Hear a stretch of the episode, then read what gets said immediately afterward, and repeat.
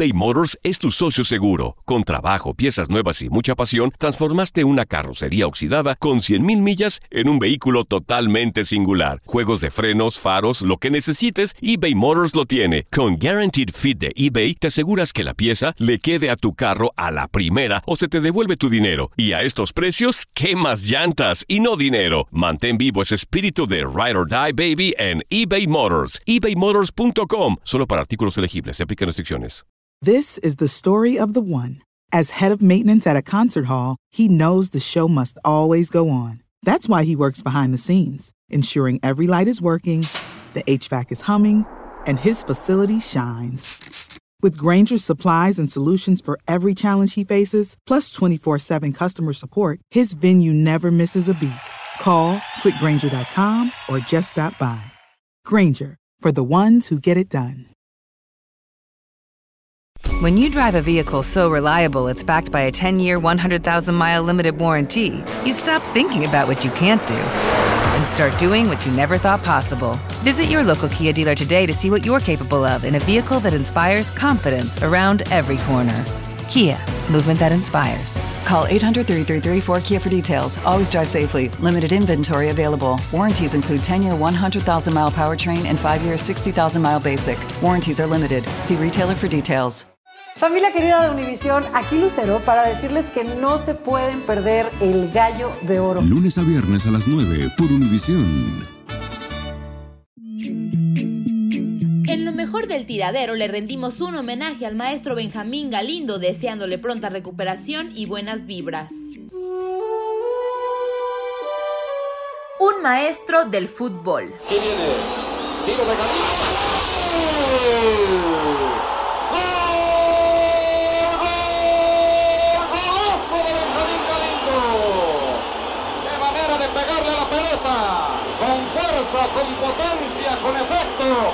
Excelente colocación. Un caballero dentro y fuera de la cancha. En mi carrera como futbolista, a cualquier estadio que me presentaba, eh, siempre el trato era de mucho respeto, de mucho cariño, por lo mismo, por lo mismo. Realmente tú eh, siempre fuiste siempre derecho, siempre hablando con la verdad y un tipo que, que, no se complicaba en el buen sentido de la palabra y realmente fue una extraordinaria carrera en mis 22 años y nunca, nunca tuve un problema con alguien, eh, ya se, eh, llámese rival, eh, afición, directivos, eh, siempre fue una carrera limpia, vaya. Benjamín Galindo Marentes nació el 11 de diciembre de 1960 en Zacatecas y fue uno de los futbolistas mexicanos con mejor técnica de la historia, capaz de manejar ambos perfiles de excelsa forma y que a lo largo de 22 años de carrera, calzándose los botines, jugó para seis equipos, saliendo campeón en cuatro de ellos. Tenía ese sueño.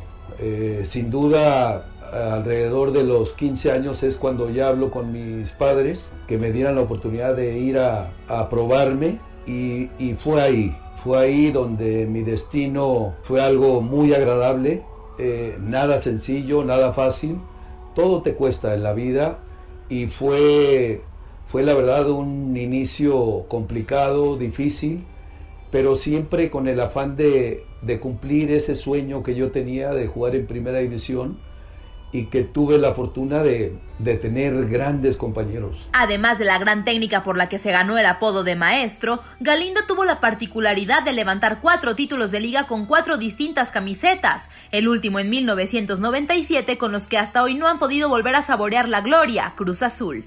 Formó parte de la selección mexicana en el Mundial de 1994, donde fueron eliminados por Bulgaria en los octavos de final. También acudió a dos Copas América en 1993 y 1995, logrando un histórico subcampeonato en la primera que marcó el debut del Tri en esa competencia. Vamos, venga, que Tierra Blanca, Zacatecas vibra y todo el país. Hay que decirles que todo el estadio está de pie. Y el grito es de México, México, viene Benjamín, atrás Boicochea, de pierna izquierda Benjamín. El disparo de Benjamín. 1-1.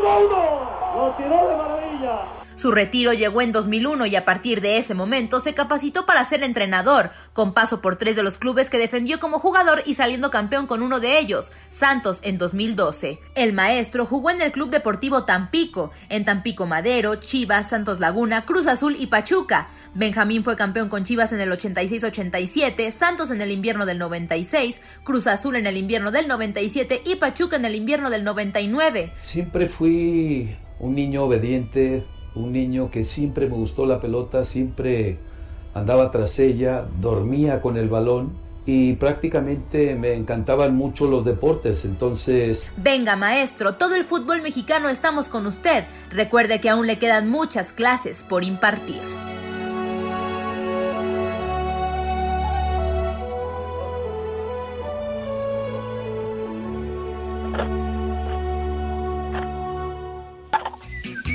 Pues ahí está la cápsula del maestro Benjamín Galindo, que repetimos, está pasando por una situación de salud complicada, pero este programa especial es para mandarle todas las buenas vibras, así le decimos al público eh, del tiradero, que sus quepachos el día de hoy sean específicamente para mandarle buena vibra al maestro Benjamín Galindo. Y saludamos al Zuli Ledesma, alguien que conoce perfectamente al maestro. Zuli, inútil, ya estabas hasta desconectado, pero ya otra vez te tenemos. Buenos días, leyenda. Buenos días, buenos días, Toño, buenos días, Andrea. Hola, hola. Buenos días a toda la gente que nos escucha, es un placer saludarlos. Y la verdad que sorprendidos, ¿no? Desde el día de ayer por esta noticia que nos dieron de Benjamín Galindo, el maestro, que bueno, la verdad que sorprende a todo mundo y pues situaciones de las cuales no estamos... Eh, eh, vaya, todos estamos expuestos, ¿no? Exactamente. Y para hablar más a detalle de lo que está pasando con el maestro Benjamín Galindo, pues recurrimos al mejor, al que siempre tiene la nota específica. Y para ello saludamos con mucho gusto a nuestro compañero y amigo de TUDN, Eric López. ¿Cómo estás, amigo? Buenos días. Eh, te mandamos un fuerte abrazo. Antes que nada, gracias por aceptar la llamada del tiradero. Y pues platícanos un poquito de lo que ocurre con el maestro Benjamín Galindo. Hola, Antonio, buen día, buen día, Andrea Azuli, les mando un fuerte abrazo y, no, hombre, un placer estar en este programa con ustedes.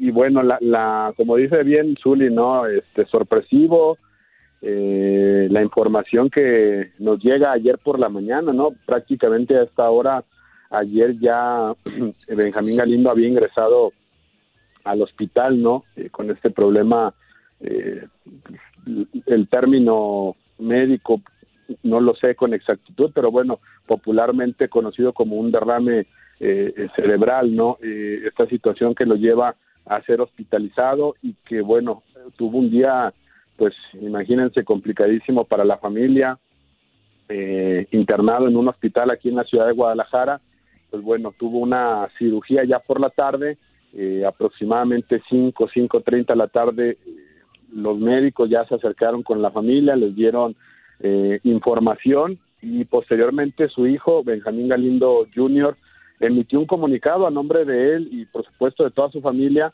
eh, dando, me parece que buenas noticias, ¿no? Incluso por ahí salió, salió de la clínica, dio unas palabras, eh, prácticamente leyendo el mismo comunicado que, que podemos encontrar en redes sociales, en donde dice que han recibido buenas noticias de los médicos y que la cirugía fue un éxito, eh, fue una cirugía eh, muy buena en donde ahora vendrán horas muy importantes eh, en donde el cuerpo tiene que descansar, se tiene que desinflamar y durante 72 horas se podrá ver, o después de 72 horas se podrá ver con mayor exactitud los avances, el alcance de esta cirugía y saber, este, bueno, qué recuperación pueda tener el maestro Benjamín Galindo. Me parece que hoy eh, el haber salido bien ya de la cirugía eh, es una muy buena noticia. Eh, repito, 72 horas, apenas vamos sobre las 14, 15 horas, así es que hay que tener mucha paciencia y bueno, pues seguir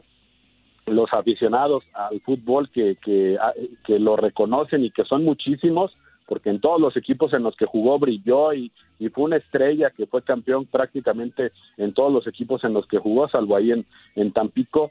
Este, pues bueno, orando por, el maestro Benjamín Galindo, que se le quiere mucho, y ayer, Toñito, Andrea Zuli en redes sociales, no, no, si se echaron un clavado a las redes sociales, vieron que todo el medio futbolístico mexicano estaba estaba con el maestro Benjamín Galindo, así es que repito, 15 horas de 72, hay que esperar, pero me parece que la buena noticia es que la cirugía salió bien. Zuli. Sí, la verdad que son buenas noticias, ¿no? Las que el Benji, como se le conoce a su hijo, nos dio a conocer precisamente con un comunicado y de la viva voz de Benjamín Galindo Jr., las noticias que le dieron los médicos. Obviamente que estas 72 horas son las de rigor que tienen los doctores para poder eh, interpretar y dar algún diagnóstico de cómo puede ser la evolución, sobre todo, de Benjamín Galindo, que la verdad sorprendió bastante esta noticia. Un hombre muy querido, un hombre que en donde se paró impartió clases, así tal cual, de golpeo a la pelota, de una claridad hacia, para jugar hacia el frente dentro del fútbol y la verdad que mis respetos y mis buenas vibras vayan para Benjamín Galindo, que todo vaya bien. Andrea. Ah, perdón, perdón, Eric, perdón, Eric. perdón, perdón, Andrea, nada más. Zuli repartió clases y si no me, si no me dejas mentir y por los comentarios de la gente, eh, humanas también, ¿no? O sea, un tipo muy querido también por la parte personal, ¿no? Eh, siempre se portó bien con los que dirigió, con los que jugó, eh, con los medios de comunicación, un gran, gran ser humano, ¿no? De acuerdo, de acuerdo totalmente. Y no nada más con los aficionados o con la gente allegada a él, hablando de compañeros de equipo, hablando de familiares. Con la gente aficionada, la verdad que convivía muchísimo. De repente le gustaba eh, quedarse a entrenar, a practicar los eh, tiros libres después de los entrenamientos y le gustaba mucho apostar. De repente ponía cinco balones fuera del área y a los arqueros, a nosotros sobre todo, nos agarraba de clientes y nos decía, a ver, ¿cuántos, cuántos crees que pueda meter de estos cinco, estos cinco tiros libres? Pues dos, o tres, o uno, o esto, bueno, órale, va, no sé, un pantalón de apuesta, le gustaba apostar, le gustaba retar a, a los arqueros para que le complicáramos nosotros la forma de cómo cobrar de buena manera y a la hora de los partidos, pues cobrarlos y hacerlos efectivos sobre todo. Sí, yo quería resaltar justamente la parte, la parte humana, ¿no? De Benjamín Galindo. Hola, Eric, ¿cómo estás? Buenos días. Sí, creo que, que parte de lo que, de lo que causó, pues, no sé si decir conmoción o, o revuelo en redes sociales era eso, que todas las personas que jugaron con él, que de alguna u otra manera estuvieron involucradas con él, resaltaban lo buena persona que, que él es y que pues tiene toda la fuerza para salir adelante. Fue una noticia que nadie nos esperábamos y pues sí, como bien dices, esas 72 horas son las de rigor y habrá que esperar cómo avanza este, esta situación, porque hay que, hay que recordar que este tipo de, eventos tienen consecuencias a la postre, o sea, puede, haber secuelas que se tienen que trabajar con rehabilitación. Sí, por supuesto. Me parece que también, eh, y por ahí, si no mal me equivoco y entiendo, eh, pues por ahí, Zuli, supongo que hasta eh, por el hospital en el que se encuentra y todo, bueno, pues amigos como el doctor Rafael Ortega seguramente estarán muy al pendiente tratando de llevarle eh, pues los mejores especialistas, ¿no? Los mejores médicos para que, eh, pues bueno, al final de cuentas, pues pueda, pueda estar lo mejor posible.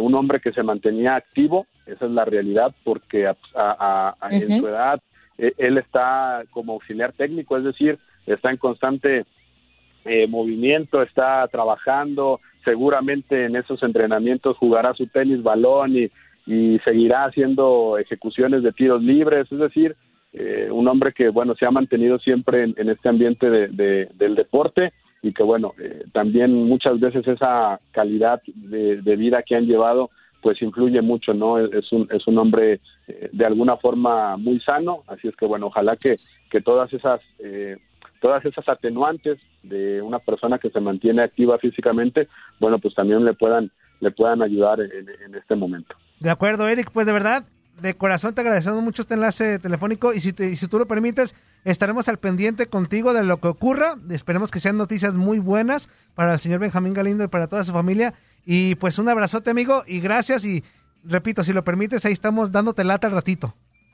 Sí, las veces que sea necesario, Toño. De hecho, ya prácticamente estamos por iniciar esta guardia del día de hoy ahí en el hospital. Este, así es que bueno, lo que necesiten, por aquí estamos a la orden. Muchas gracias, amigo. Que Dios te bendiga y te cuide. Igualmente, abrazo. Gracias, abrazo. Gracias, Eric. Hasta luego. Saludos, Eric. Andrea, Zuli, platiquen poquito entre ustedes. Ahí voy, no me tardo. Un minuto. Échale. Sí, mira, Pues sí. Andrea, cómo sorprende la vida, ¿no? Con situaciones así de repente imprevistas. Nadie esperábamos que le aconteciera esto a Benjamín Galindo. Y mira, la, la verdad o, o la fortuna es de que está siendo atendido y en muy buenas manos, ¿no? Sí, claro, creo que está, está en buenas atenciones. Como decía Eric, él está en activo, él es auxiliar técnico de los San José Earthquakes, si no me falla el dato. Inclusive, pues es el auxiliar técnico de Matías Almeida y él ponía en redes sociales ayer un mensaje, desde mi punto de vista, muy emotivo. Una foto abrazando a Benjamín y dice, fuerza, Benja, acá te espero para darte otro abrazo como este. Creo yo que pues, o sea, así como la, la prueba de, de Matías Almeida del cariño que se le tiene a Benjamín Galindo, pues hubo de exjugadores, de, de jugadores en activo, de toda la gente de Chivas, de Santos, donde también fue un jugador importante de Cruz Azul. Entonces, pues sí, noticias inesperadas que no solamente no esperas que le pase a Benjamín Galindo, sino que no esperas que le pase a nadie. O sea, son cosas que, que de verdad no te pasan ni, ni por un segundo por la cabeza que le va a pasar a alguien cercano a ti o, o así conocido. Oigan, muchachos, disculpe que nos interrumpa. Perdón, Zuli. Ya tenemos eh, en la línea telefónica, seguimos con este homenaje al señor Benjamín Galindo, a Joel González, que es, es el señorón que se sabe toda la historia de las Chivas Rayadas del Guadalajara. Lo pueden encontrar en redes sociales como... Te pega, Toño. A ver, que se me pe- a ver si me pega algo. Este, eh, lo pueden encontrar como arroba dato chivas en, en Twitter, en algunas otras redes sociales. Él, él es el mero mero en este merequetengue y lo saludamos con mucho gusto en el tiradero para que nos platique sobre la trayectoria del señor eh, Benjamín Galindo. ¿Cómo estás, Joel? Te mandamos un fuerte abrazo. Gracias por aceptar la llamada y bienvenido al tiradero. Hola, un saludo a todos, buenos días. Buenos días, amigo. Está Zuli Ledesma, está Andrea Martínez, tu servidor Toño Murillo. Platícanos, nos quedan eh, siete minutitos. Algo sobre el maestro Galindo en estadística, en historia. ¿Qué podemos hablar del maestro? Eh, Benjamín Galindo es uno de los jugadores más técnicos en la que ha habido en la historia del fútbol mexicano. Él debuta en la temporada 79-80 como extremo con el Tampico Madero y llega al Guadalajara en su momento cumbre en la temporada 86-87. Un saludo, Zuli. Eh, Benjamín Galindo, Zuli es el, pues el jugador que les hace pues muy bien al equipo cuando llega porque le faltaba el título y con Benjamín el equipo cambia completamente cuando llega en la temporada 86-87. Sí, muy buenos días, Joel, un gusto saludarte. Zuli acá de este lado. Y sí, fíjate que coincidimos. Yo regresaba de Morelia al equipo de las Chivas y ese día era presentado Benjamín Galindo con el equipo de Guadalajara, siendo don Marcelino García Paniagua el presidente de la institución. Sí, esa temporada fue eh, grandiosa para Benjamín, anotó tres grandes eh, contra Necaxa y fue, fue fue la bujía en el, en el medio campo. Como dato curioso, Benjamín Galindo, que llega como medio creativo a Chivas, el número 10 está ocupado, que lo tiene el Pituco López, y eh, ese- el número 9 llega un número para un centro delantero, es el que utilizó durante tres años Benjamín Galindo. Eh, esa temporada en la liguilla tiene un gran torneo, eh, anota dos goles en el empate de contra Monterrey, pero en la final de vuelta sufre una lesión y no juega no juega la final.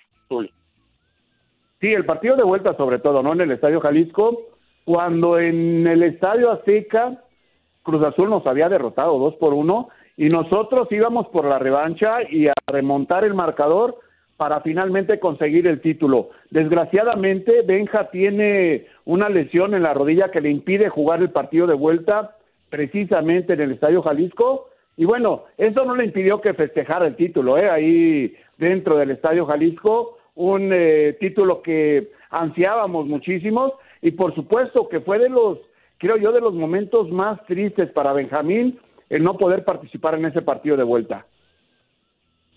Hablar de Benjamín es hablar de un hombre que tiene estadísticas impresionantes en jugadas a balón parado. Es el segundo mejor tirador de, penales en la historia de Chivas. Es el jugador con más goles anotados de, de tiro libre. Eh, Benjamín pertenece con Chivas hasta la temporada 92-93 y ya que estamos hablando de, de los números que usó en la temporada 89-90, cambia al número 10 y en la temporada 92-93 ahí con unos arreglos que hay con el Canal 58 de, de Guadalajara, asume el número 58 durante varias temporadas. En la temporada 93-94, cuando surge el la famosa Super Chiva, a la siguiente temporada hay un intercambio ahí de Daniel Guzmán y Ramón Ramírez con Chivas y Benjamín se va se va a Santos. Pues tenía tanta pues buen equipo que logra ser campeón con Santos, logra ser campeón con Cruz Azul, logra ser campeón con, con Pachuca y regresa en el verano 2000 a, al Guadalajara para todavía tener grandes temporadas. Eh, todavía ya en la parte final de su carrera hay un partido contra Tecos donde anota tres goles Benjamín Galindo en el estadio 3 de marzo. Sí, la verdad que tuvo la fortuna sobre todo de ser campeón con el equipo de la máquina celeste de Cruz Azul, ¿no? El título, el último título que tiene Cruz Azul bajo el mando de Luis Fernando Tena, el flaco, el actual técnico de las Chivas, ¿no? del, del 97, el más reciente título de la máquina de Cruz Azul. Con selección mexicana es convocado con, con Bora en la selección llamada B en 1983, Uli, que tú también ahí fuiste convocado. Y ya después eh, hace su debut profesional eh, con selección, la llamada selección A en 1987 con, con Mario Velarde, pero sus mejores momentos es el, sin lugar a dudas, es recordado en la Copa América del 93, es la persona que le pone el gran pase a Zag en el gol que hacen a Perú y anota el gol a Argentina en el empate momentáneo al portero Goicochea, que había sido la figura en, en Italia 90.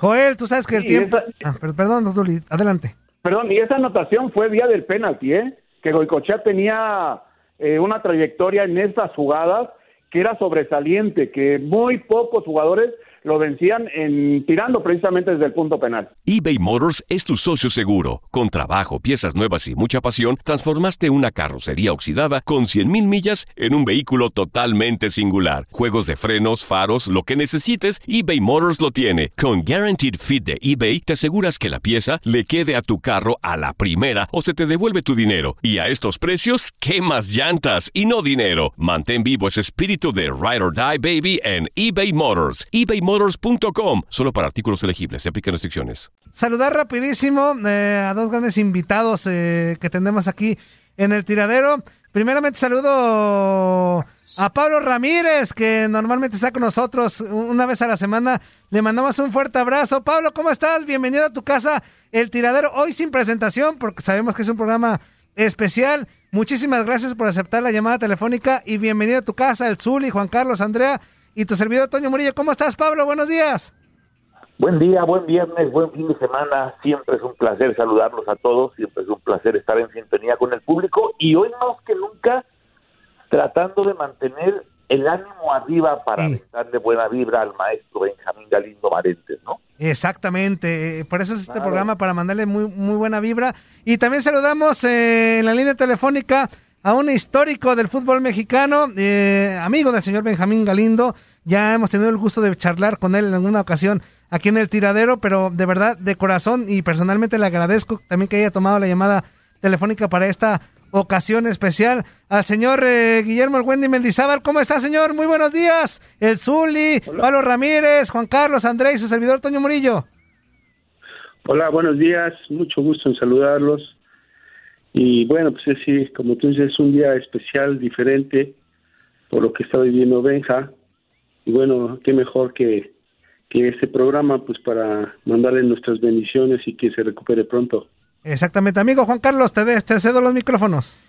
Pues, eh, ¿cómo están? Eh, antes que nada, saludarlos y agradecerles a los dos, a mi queridísimo Pablo y también a, don Wendy Mendizábal por, por, estar aquí con nosotros y pues eh, platicar acerca de, del maestro, ¿no? Sinceramente es, es, una noticia que nos dolía a muchos, eh, que nos sorprendió también bastante por, por, la situación como se da tan rápida, pero ¿qué, recuerdos eh, le llegan del Wendy, de, el, de Benjamín Galindo, hablando con Wendy, de compañero en la cancha con él?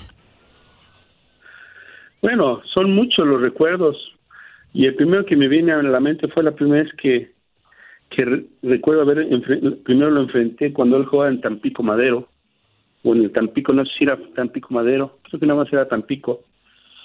hace muchos años, fue la primera vez que recuerdo, él entró de cambio, jugamos en el Estadio Azteca, yo jugaba en Cruz Azul, y la primera vez que lo recuerdo, pues porque inmediatamente veía su calidad.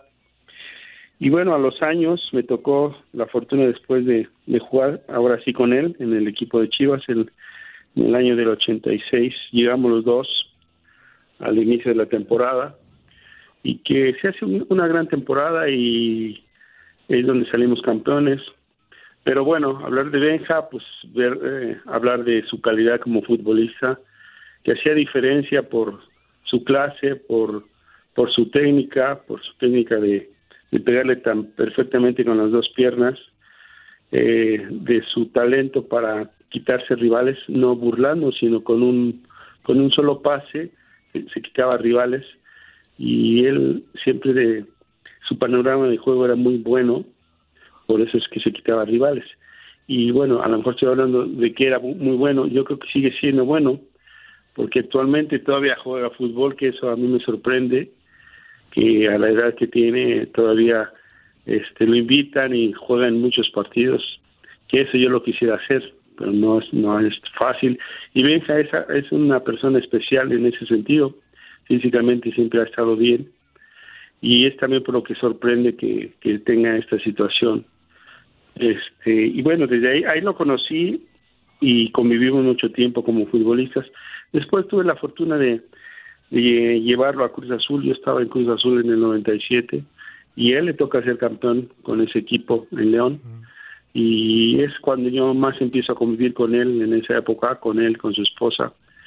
Este, y bueno, de, este, pues ya son muchos años de, amistad y eh, a pesar de que ya tiene tiempo que yo ya no estoy en el medio del fútbol, pues siempre hay esa relación y esa comunicación con él y, de vez en cuando nos vemos. Entonces, pues es un amigo que, que hice en el fútbol y que me apena mucho lo que está viviendo, pero es muy fuerte él y yo estoy seguro que va a salir adelante.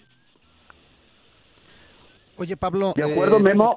y, fuera de la cancha también muy adaptable, ¿no? No nada más dentro del terreno de juego, que se adaptaba a los compañeros, se adaptaba a ti, al Chepo, al Concho, al Cadáver, a Yayo. Creo que fuera de la cancha también una gran persona. Eso, eso me faltó decir, pero claro, tienes toda la razón, Zuli. Benja es un, es una, un tipazo. Benja nunca eh, con la gente, aunque no este, conociera a esas personas que le iban a pidiendo un, autógrafo, él entendía que parte de ser futbolista es atender a, la afición. Y él en ese sentido eh, era el número uno, él siempre estaba atento a toda esa gente que le pedía un autógrafo, que le pedía algo. A mí me sorprendía que le regalaba su playera, sus zapatos a alguien sin conocerlo y siempre estaba dispuesto a tomarse una fotografía con quien fuera, hacer plática con cualquier persona aunque no los conociera. Y eso es parte de lo que él maneja muy bien y siempre manejó muy bien y que a veces los futbolistas actuales a veces no lo entienden así. Y que es difícil a veces que quieren darte un autógrafo que se, se vuelan tan fácilmente por la fama, por el dinero y Benja no, Benja mis respetos en ese sentido, siempre atento a toda esa visión que, que lo buscaba y te digo, siempre tenía algo que dar, a mí me sorprendía eso y pues eso demuestra la clase de persona que es. Pablo, este, platícanos por favor. Ah, perdón, adelante, Andy, adelante. No, de hecho que quería, yo quería preguntar este a Pablo, quería, pues él quizá, el, Wendy Mendizábal nos está dando como su punto de cómo era, de cómo es, perdón, eh, Benjamín Galindo como deportista dentro de la cancha, pero tú, Pablo, que lo viste jugar pues fuera de, que viviste sus partidos, que viste todo, ¿cómo, cómo percibes a Benjamín Galindo y qué es lo que le dejó al fútbol mexicano Benjamín Galindo? Eh, reitero que primero que nada el saludo a todos, a Guillermo Mendizábal y al Turi Ledesma, les mando un abrazo también a la distancia, es un gusto escucharlos como siempre. Igual, Pablo. Eh, a ver, yo creo que como lo decía ahora, ahora Guillermo, eh, son muy pocos dentro del mundo del fútbol, son contados los futbolistas de los que todo mundo habla bien dentro y fuera de la cancha. Yo hasta la fecha, en los años que tengo de carrera, no he escuchado a nadie hablar mal de Benjamín Galindo. O sea, tenemos clara su calidad como jugador y quienes tuvimos, así sea en poca medida, la oportunidad de conocerlo fuera, pues definirlo como un tipazo. Puede parecer un cliché, pero yo no he escuchado a nadie jamás hablar mal del Benja, ni dentro ni fuera de la cancha. Yo tuve la fortuna de vivir en Guadalajara, de trabajar ya en Televisa, pues de alguna forma en el apogeo de la carrera de Benjamín. Yo sigo pensando, y también parece cliché, que le faltó un poco de mayor justicia en el tema selección nacional, donde pudo haber brillado todavía un poco más. Alguna vez platicando con el profe de Bracamontes, y creo que esto es algo de lo que pueden atestiguar tanto el Zuli como el Wendy, le preguntaba yo al profe Bracamontes por Benja, en el ámbito de, oye, y en el vestidor cómo es, y en la cancha cómo es. Y me decía, es de esos líderes callados, de esos líderes silenciosos que no encuentras mucho en el fútbol. No tiene que gritar, no tiene que vociferar, ni que gesticular en demasía. Si tú tienes la pelota y levantas la cabeza, ahí va a estar Benja, siempre al servicio, siempre dispuesto al dámela y te la devuelvo, al dámela y a ver qué hago con ella. No necesitaba ser tampoco ese tipo de grandes reflectores, decía, es un líder de esos callados que te habla dentro de la cancha y te habla pidiéndote siempre la pelota. Sí, sí. Sí, tiene mucha razón, Pablo. Sí, así es Benja. No habla mucho, pero es un líder que te lo demuestra con su calidad. No necesita hablar, con la calidad es suficiente. Entonces Benja es muchas cosas buenas y tú, y tú, bien, bien, lo dices. Nadie va a hablar de él mal, pues porque es una gran persona y es un gran futbolista, entonces pues nadie va a hablar mal de él por esa razón. Eh, ¿Nos podían platicar, no sé, Pablo, tú desde el punto de vista de, la locución, de la narración, y usted, señor Wendy Mendizábal, algún, alguna anécdota que recuerden con, con el Benjas, alguna, alguna entrevista que, te haya marcado, Pablo, que tú dijeras, bueno, a partir de esta entrevista, eh, Benjamín Galindo para mí tomó otro, otro aspecto en esta situación? Te la, te la contaría más por el tema personal.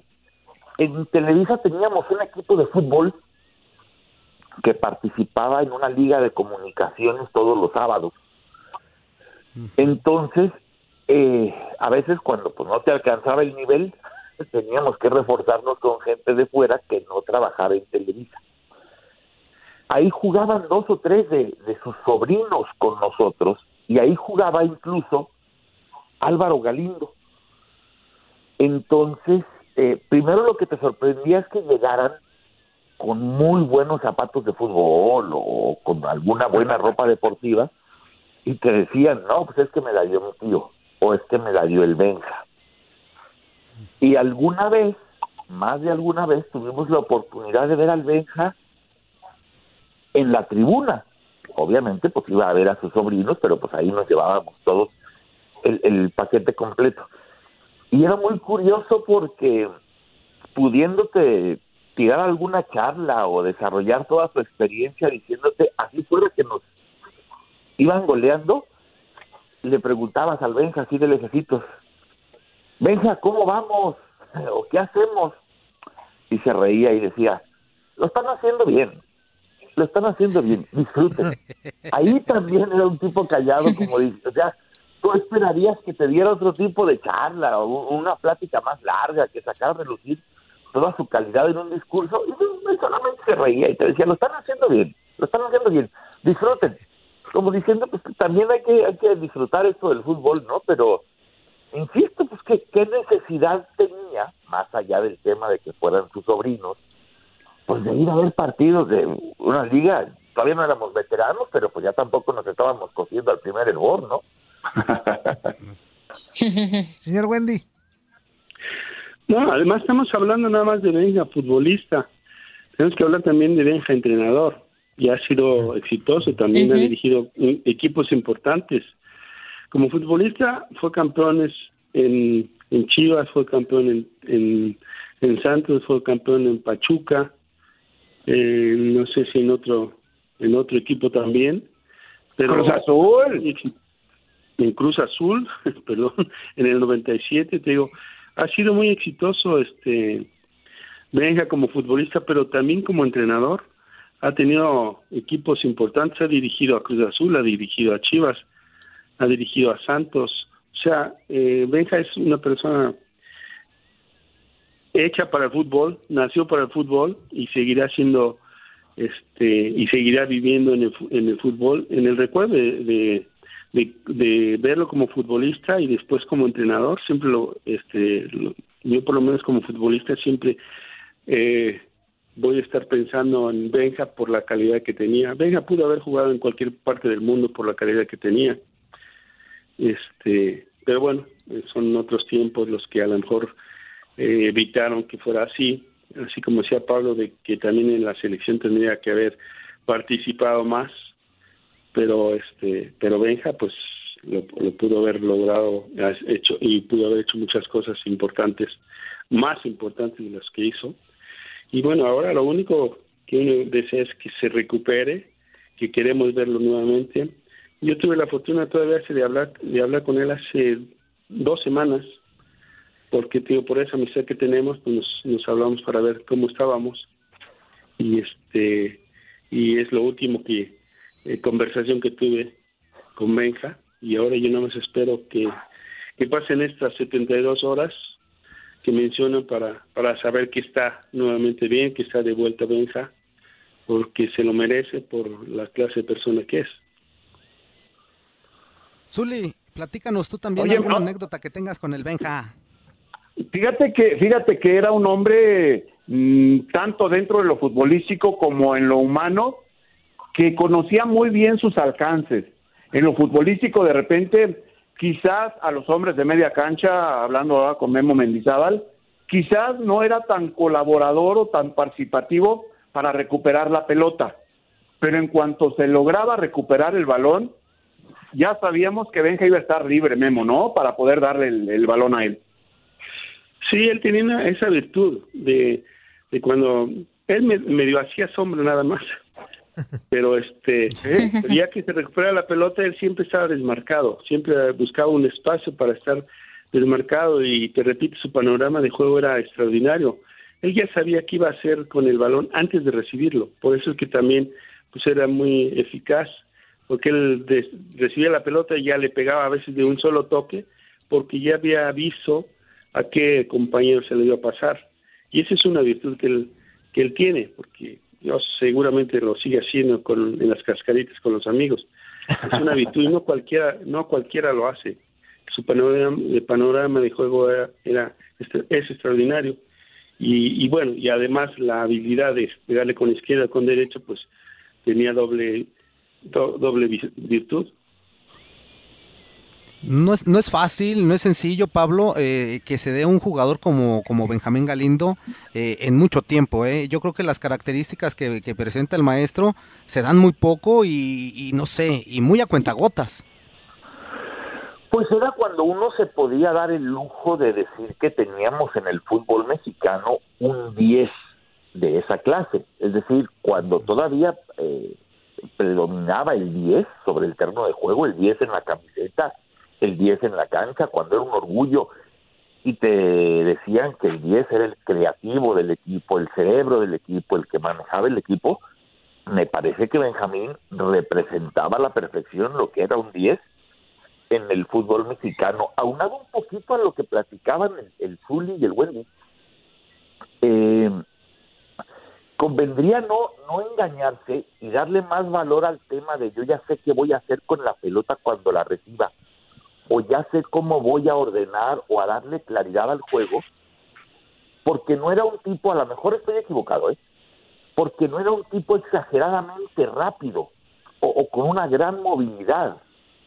Era un tipo que en su pausa, en su ritmo, entendía perfectamente los tiempos del juego.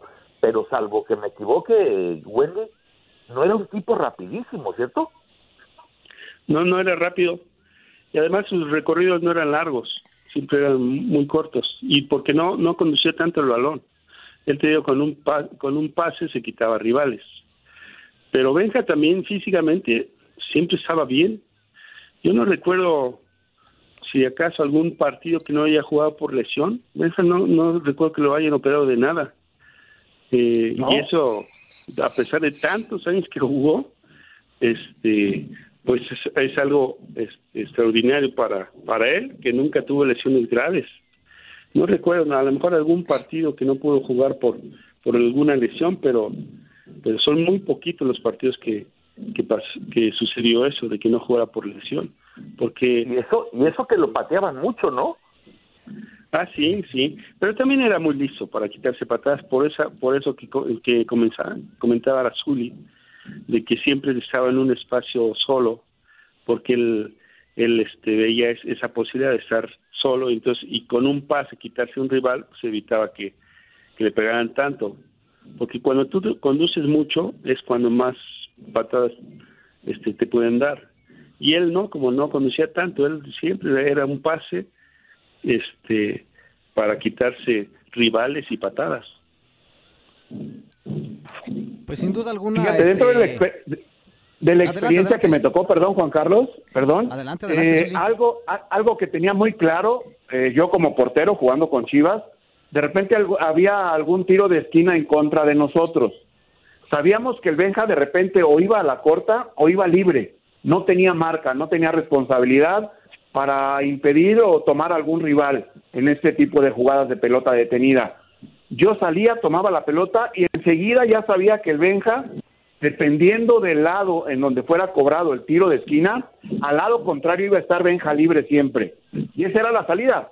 Salía yo, de las pocas veces que salía en fuego aéreo, tomaba la pelota y al lado contrario ya sabía que Benja iba a estar moviéndose siempre y iba a estar solo para recibir la pelota. Esa era una jugada mecanizada que ya teníamos sin haberlo hablado con Benjamín antes, ¿eh? Zuli, no recuerdo esas salidas tuyas, ¿eh?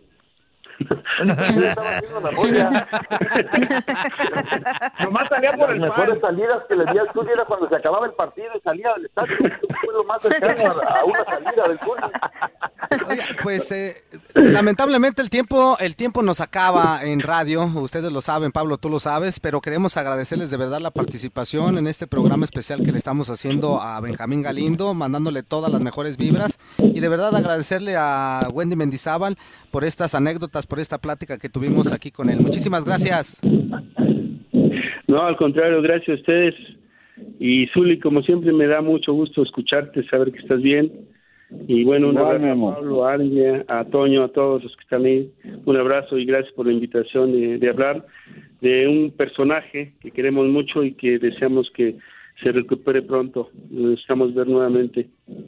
Saludos a todos. Gracias, señor. Abrazo. Gracias. Pablo, muchísimas gracias, amigo. Hasta luego. Buenos días a todos. Buen fin de semana. Gracias. Hasta luego. Saludos, Pablo, saludos. Adiós, Uli. Eso es Adiós, Uli. Yo, yo, creí, yo creí que Pablo iba a platicar alguna anécdota de que no, y me tiró una penal o me tiró un tiro, vaya, un tiro libre o algo, y no me anotó gol. Yo creí que iba a platicar algo de eso, Pablo. ya se nos fue. eBay Motors es tu socio seguro. Con trabajo, piezas nuevas y mucha pasión, transformaste una carrocería oxidada con 100.000 millas en un vehículo totalmente singular. Juegos de frenos, faros, lo que necesites, eBay Motors lo tiene. Con Guaranteed Fit de eBay, te aseguras que la pieza le quede a tu carro a la primera o se te devuelve tu dinero. Y a estos precios, ¿qué más llantas y no dinero? Mantén vivo ese espíritu de Ride or Die, baby en eBay Motors. ebaymotors.com. Solo para artículos elegibles. Se aplican restricciones. El 27 de junio de 1962 nació en la capital mexicana Adrián Chávez Ortiz, uno de los hombres más emblemáticos que ha tenido en su historia las Águilas del la América. Y desde como 8 o 9 años empecé a jugar de portero. Y me ponía mis, mis, mis suéteres y ya así comencé mi, mi evolución en el fútbol hasta que llegué Adrián Chávez se encargó de proteger la portería del América desde 1986 hasta 1996, años en donde pudo tocar el cielo con sus guantes, esos mismos que le dieron la gracia de ser catalogado como uno de los guardametas más importantes que ha tenido el balompié mexicano en su historia. El negro fue parte fundamental de los años gloriosos que tuvo el América en la parte final de los 80s. El capitalino se consagró campeón de la temporada 87-88 y 88-89. Ganó también en dos ocasiones el campeón de campeones y a nivel internacional también pudo levantar tres veces el título de la Copa de Campeones de la CONCACAF en 1987, 1990 y 1992, así como la Copa Interamericana en 1991, uno de los títulos más importantes que tiene en sus vitrinas el club. Apunta ¡Fuego! ¡Detiene Chávez! ¡Lo detuvo Adrián! Sus sorprendentes atajadas le valieron la oportunidad de formar parte de la selección nacional. El portero participó en la Copa Oro de 1991, torneo donde jugó tres encuentros y dejó en cero su arco. Chávez también pudo cumplir el sueño de todo futbolista profesional, pues en 1994 estuvo presente en la Copa del Mundo de Estados Unidos. Lamentablemente no sumó minutos, puesto que Mejía Barón tenía plena confianza en Jorge Campos. Durante su carrera deportiva, Adrián Chávez se encargó de proteger el arco del Atlético Español, Necaxa, León, Atlético Celaya, Cruz Azul, Pumas de la UNAM y América. El arquero decidió colgar sus guantes en el 2000 a sus 38 años. Durante algunos años se ocupó de la formación de porteros en las fuerzas básicas del América. Él es Adrián Chávez, nuestro invitado de hoy en El Tiradero.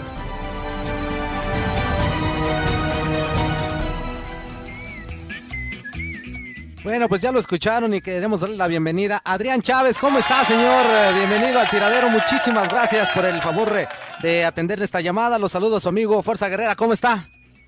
¿Qué tal, Jorge? ¿Cómo estás? Eh, muy buen día a toda la gente del tiradero. Un saludo muy afectuoso. Y aquí en casa, aquí en casa, eh, este, lo que me encanta después del fútbol, que es bailar. Y escuchas un poquito.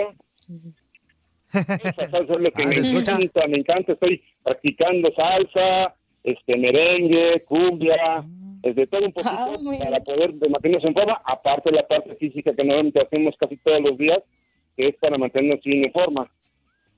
Eso, eso sí nos llama la atención, ¿eh? Eso sí no lo sabía. A ver, platícanos un poquito acerca de esa afición que tiene, aparte de, de las canchas, eso, de la bailada, eso me llamó la atención. No sabía yo la verdad, ¿eh? Ah, pues te invito a que de repente te metas a YouTube para que veas este emisiones bailar, que tuve la oportunidad de estar en Estados Unidos participando y me encanta, me encanta el baile y este, tuve la oportunidad de estar allá en Estrella TV eh, participando y la verdad nos fue muy bien, conocimos grandes personalidades, gente de medio espectáculo y pues me fue muy bien afortunadamente y después de eso pues en, en las fiestas eh, con amigos, eh, familiares, nos encanta, nos encanta amenizar las fiestas y afortunadamente tenemos el don de poder eh, bailar un poquito de todo y no nos hacemos tan mal. Y Adrián, buenos días. Un gusto saludarte. Soy Zuli, soy Javier Ledesma. Oye, para que nos platiques un poco tus inicios dentro del fútbol. Siempre jugaste de portero. ¿Qué formación fue la que recibiste en tus inicios? ¿De parte de Atlético Español? ¿De parte de Pumas? ¿De parte de América? ¿Cuál fue tu formación realmente, Adrián? Hola, ¿cómo estás? Javier, mejor Zuli porque no también te conozco por Javier Ledesma. Todos te conocemos tus amigos por Zuli Ledesma. ¿Cómo estás, mis amigos? Así es, así es, Adrián. Antes que nada, saludándote, espero que tu familia y todo el mundo se encuentre bien. Y igual, déjame te cuento que este, mi formación fue la verdad muy, muy buena. Mis inicios, eh, prácticamente, yo no pasé por fuerzas básicas de ningún equipo. Si recuerdas, en aquel entonces había muchas selecciones amateur que antes de llegar al profesionalismo teníamos más de 50 partidos internacionales. Nos tocaba ir a Tulán, a Diarello, a Canes. Todos los importantes los, los jugábamos nosotros, las selecciones amateur, donde salió Hugo, Rangel, Tapia, todos esos caballeros. Si recuerdas, todos esos jugadores eh, ve- venían en un proceso así. Y lamentablemente en el año de 80, ahí se trunca todo ese proceso. Y a mí me toca ese proceso. Y donde yo me voy a Pumas, en la primera etapa del 80 y de ahí estoy tres meses entrenando en Bora Milutinovich ya me conocía, jugábamos muy continuamente contra Pumas, éramos su sparring de Pumas, obviamente ya sabes, me metían 10, 9, 8, 7 goles, imagínate, pues me, me enfrentaba ya a Viño, Hugo Sánchez, eh, Spencer Coelho, Muñante, no, hombre, una gama de jugadores que, en aquel entonces, si te recuerdas, que en época este, de Pumas. Entonces, este, cuando a mí me invitan a ir a Pumas, yo me voy a Sanabria, era el entrenador de reserva, y le digo, Héctor, pues este, por favor ayúdame a que me den por uno hasta los camiones, porque pues yo necesito trasladarme, yo estoy en la preparatoria terminando y necesito que por favor, pues me puedes echar la mano para que me ayuden. Y me pasé tres meses entrenando y al final me dijeron, no, ¿sabes qué? Que no, que no, porque no están en Pumas acostumbrados a darle a, a los novatos. Le digo, pero yo no soy novato, traigo 50 o más partidos internacionales encima, tú me conoces, bla, bla, bla. Sí, ya le dije todo eso a la, a la, a la directiva, pero no, no, no, no te van a ayudar. Entonces de ahí también, o el Atlético Español y otros equipos nos habían dado cuenta de mi capacidad, porque también teníamos partidos contra ellos, y este Morelia entre ellos, el Atlético Español. Entonces decido ir al Atlético Español, a, y me acuerdo que llegué un martes Atlético Español, el miércoles me firmaron y ya el sábado estaba jugando en la reserva.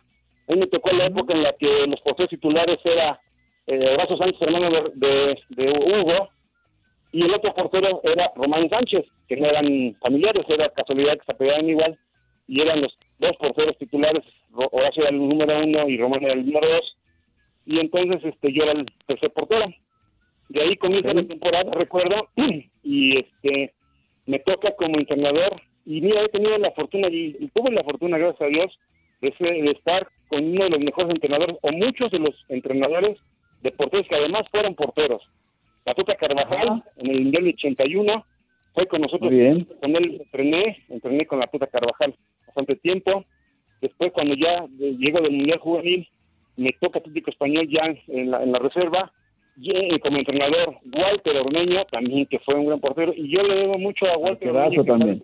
se nos adelantó ya, por cierto, porque él era el que me ponía a, entrenar y, me, metía una o dos horas al, al frontón eh, vamos, vamos, este, salte arriba, lleve la pelota arriba, pégale al frontón y que le regrese las manos y seguridad y seguridad.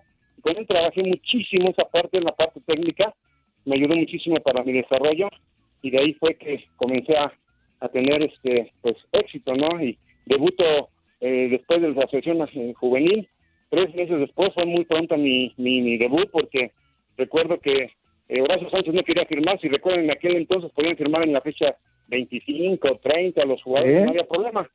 entonces, cuando comienza la temporada, Román Sánchez comenzó de titular indiscutible, como que era el suplente, y este yo comienzo de, reserva, incluso yo jugaba en la reserva y después salía a la banca, es lo que hacíamos en lo que firmaba Horacio.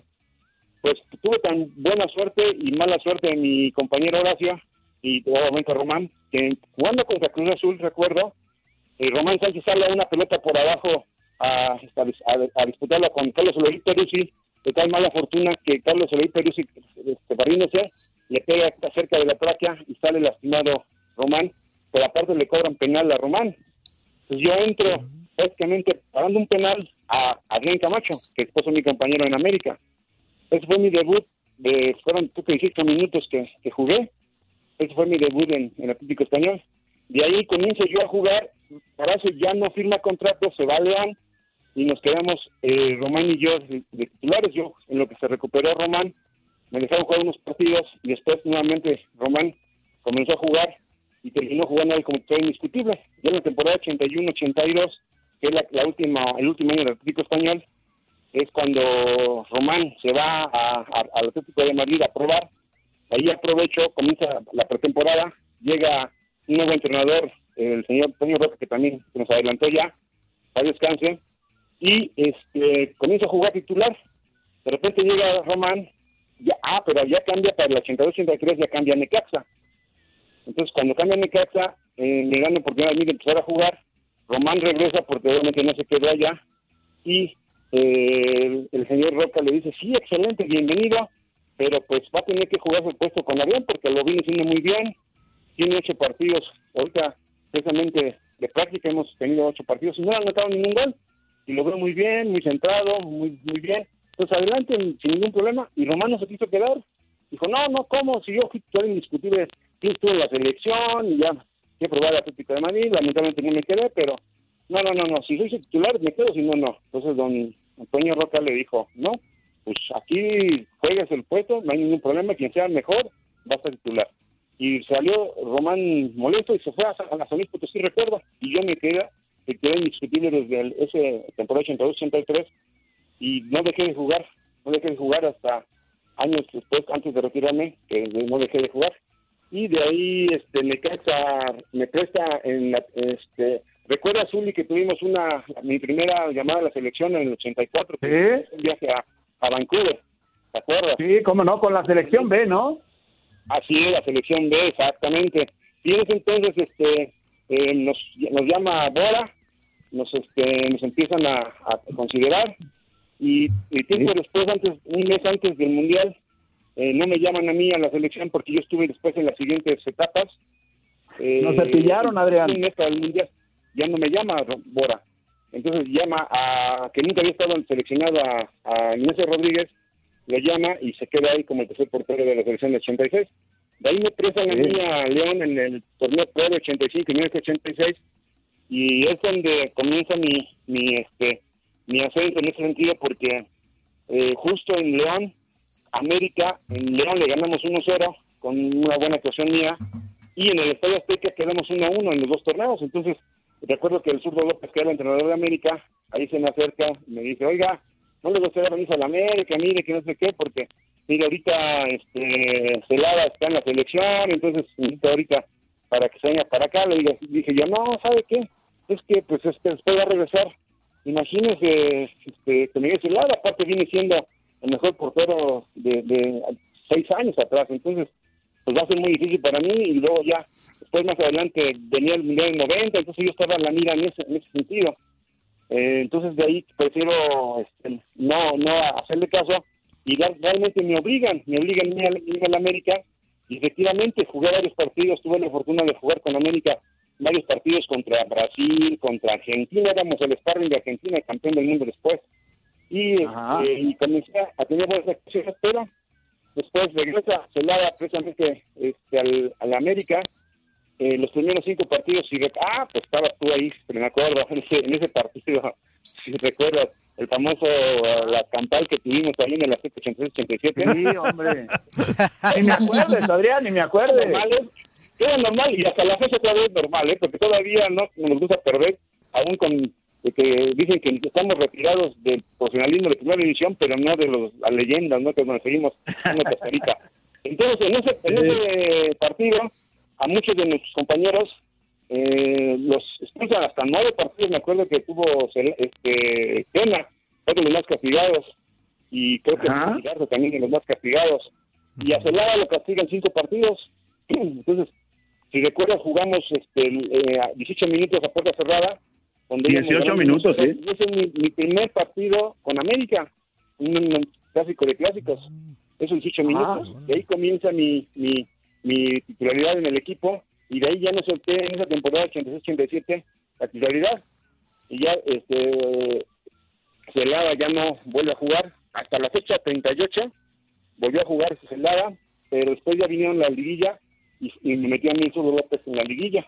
Entonces, realmente al siguiente año, en la 87-88, Celada ya no firma con el equipo y yo me quedo indiscutible en el equipo, y es donde obtenemos eh, tantos campeonatos. En, en, ese año, 87-88, obtuvimos cuatro campeonatos, el de Liga, campeón de campeones, campeones de CONCACAF, y un campeonato que era lo, lo, que ahora es Interamericana, que le ganamos a, a Peñarol en Los Ángeles en penales.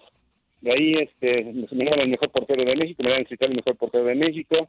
Y te digo, este, para mí fue un, un logro muy grande porque tú sabes que, pues como mexicanos que somos, realmente siempre el extranjero tiene ventaja. Y yo, la verdad, rodé contra la corriente, eh, contra viento y marea, eh, saqué eso adelante y le demostré a todo el mundo que podía con el paquete.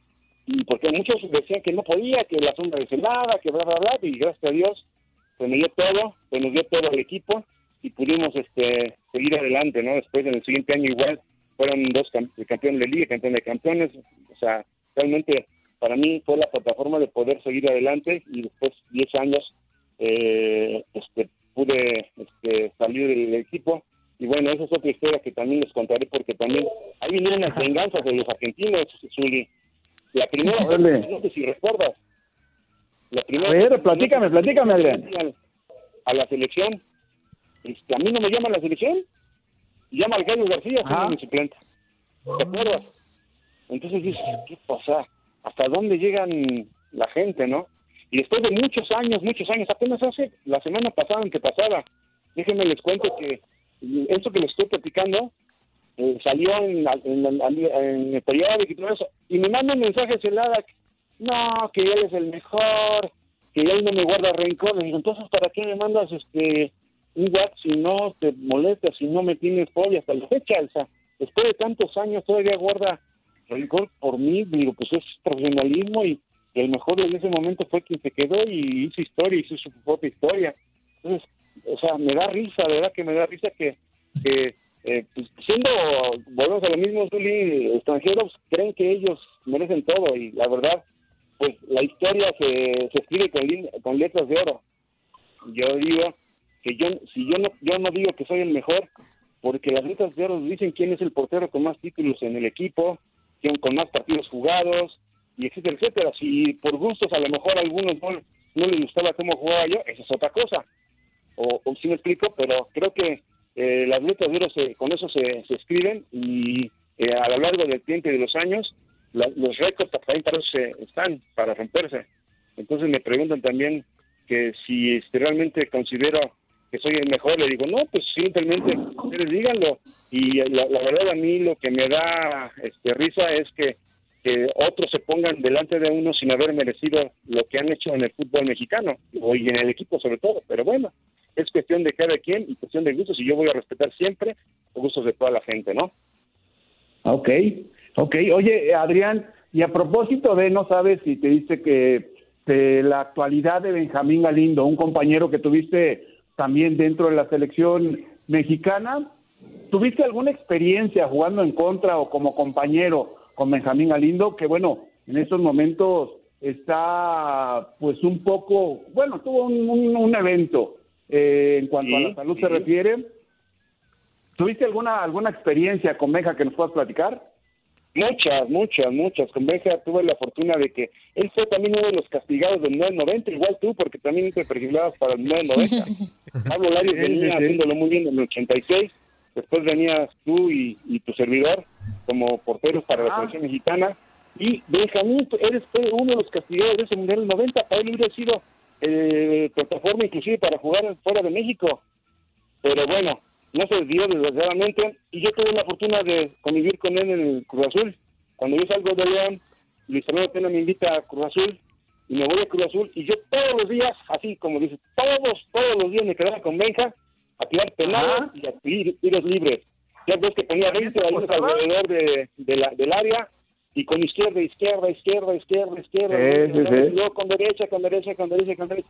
Y, dije, con razón, Benja, donde pongan la pelota, no, hombre y también te apostaba, Adrián, no?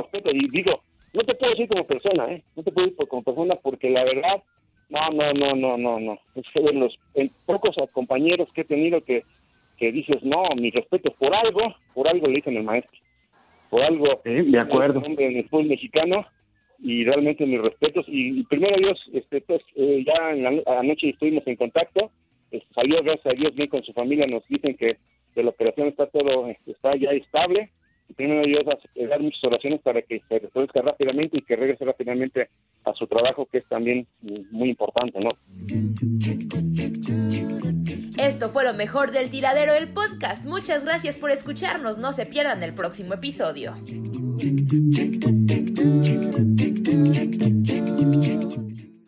Esto solo es el principio. Porque lo mejor esto no se va a quedar así. Lo más impactante. ¿Por qué? Soy tu madre. Esta mujer me robó. Por favor, abre tus ojos. Está por venir en. ¡Pablo! ¿Entendiste? Tu vida es mi vida. De lunes a viernes a las 8 por Univisión. Y eso sí que amerita un brindis, ¿no crees?